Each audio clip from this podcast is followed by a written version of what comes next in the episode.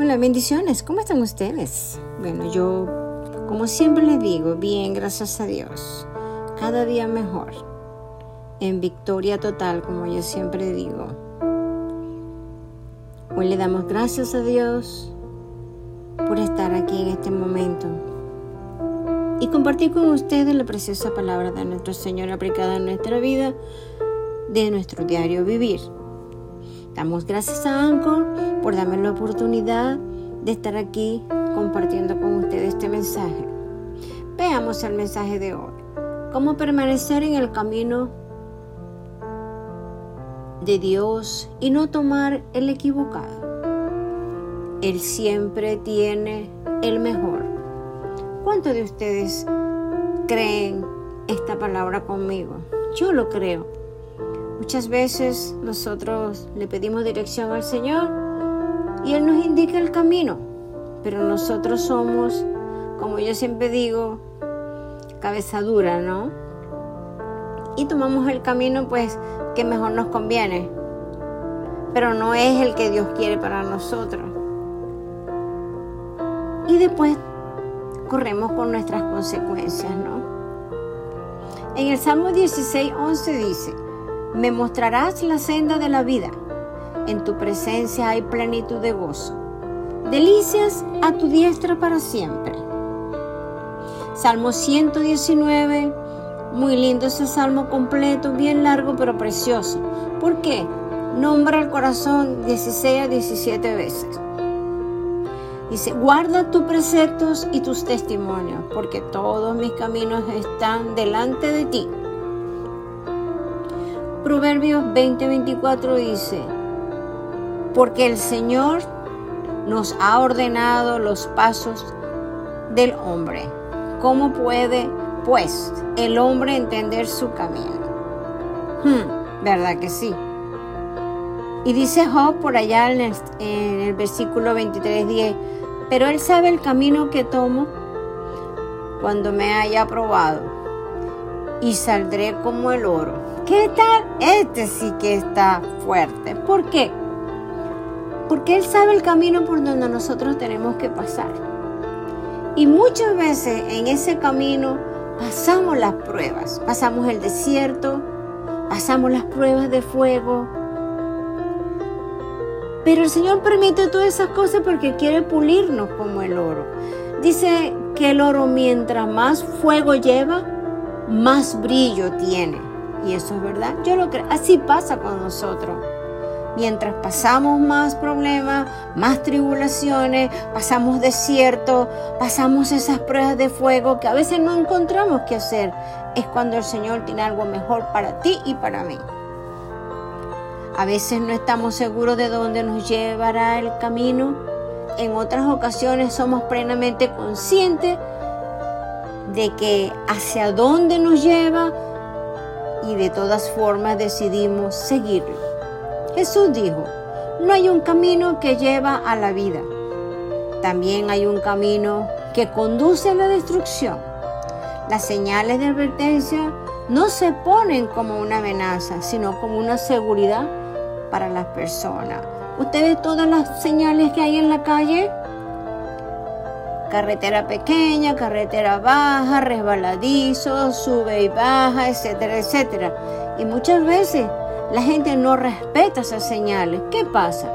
Ocurren cosas que Dios no quiere que nos pasen. Asimismo pasa el Señor cuando nos señala el camino, que nos conduce al camino de la vida. ¿Cómo te aseguras de estar en el camino correcto? Una vez que estás en aquel camino, ¿Cómo te quedas en Él? Hmm. Bueno, tomar el camino correcto es demos gracias al Señor porque Él es bueno. Su gran amor perdura para siempre.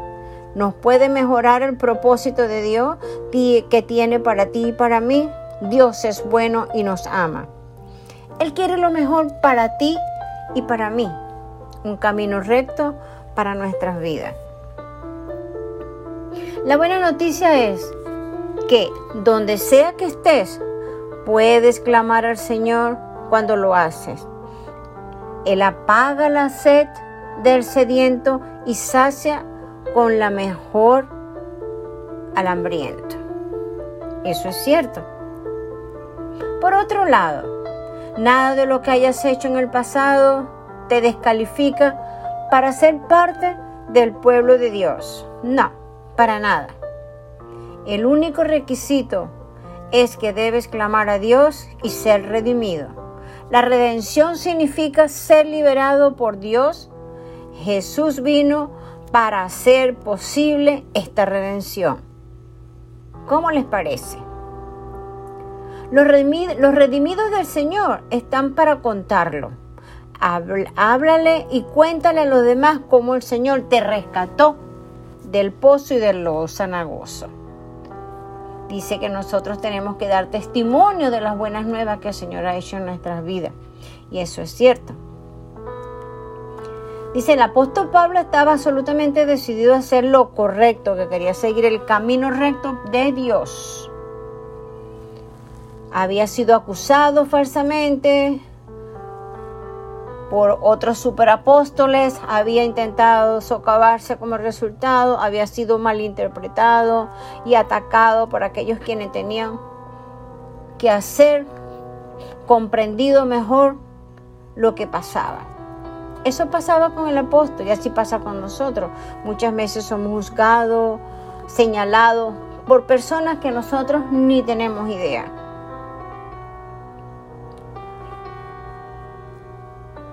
Nosotros tenemos, después de todo, que somos hijos lo que debemos estar con nuestros padres, con nuestro Padre Celestial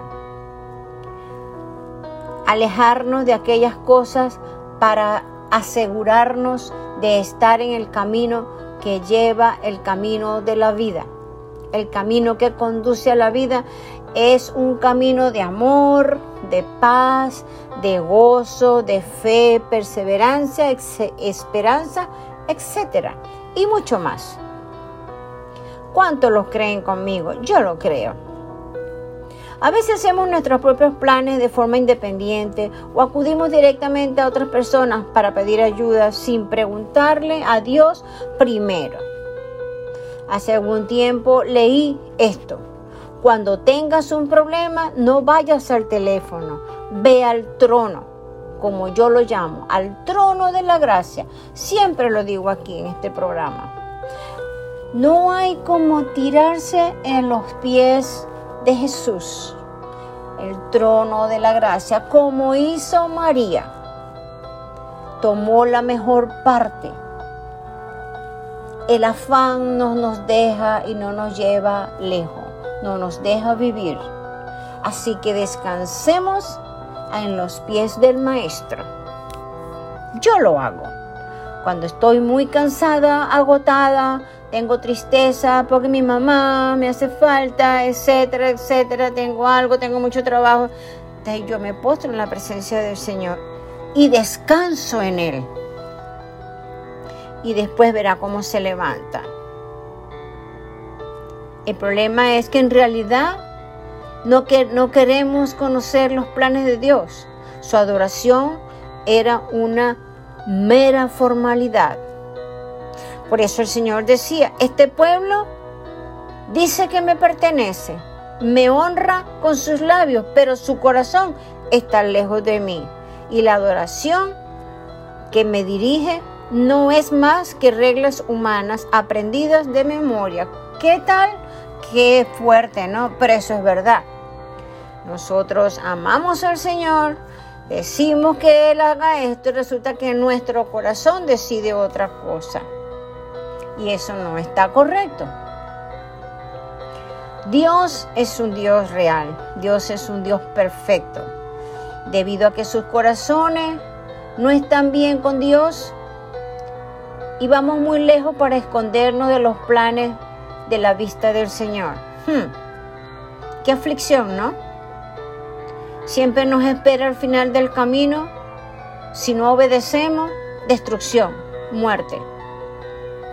Por eso el Señor también dice que Él nos pasa por los procesos o los permite porque Él quiere que nosotros nos formemos. Él nos moldea porque Él dice que somos como vaso de barro para que nosotros podamos ir quitándonos cosas que realmente no nos llevan a la bendición. Como resultado, hacemos planes contrarios a los prácticamente a los de Él. Y no es así. Ahora, hay que creer en el Señor, hay que creer en Él y creer en nosotros. Pero siempre como habla Santiago, no hagamos alarde del día de mañana porque nadie sabe. Siempre debemos de decir, si Dios lo permite, si Dios quiere, haremos tal cosa y tal cosa. Y seguimos por la senda de justicia, seguimos por el camino que el Señor nos tiene encomendado. El Señor siempre quiere lo, mejor para sus hijos. Su victoria es nuestra victoria. Su favor, su amor, su paz, su gozo, su compañerismo es de nosotros. El Señor quiere conocer nuestros planes. Ya Él de antemano los conoce, pero Él quiere que tú lo hables con Él. Él nos escucha, nos abraza y nos lleva con una serenidad y confianza por el camino de rectitud. Nadie, nadie ha dicho que el camino es fácil, ningún camino es fácil.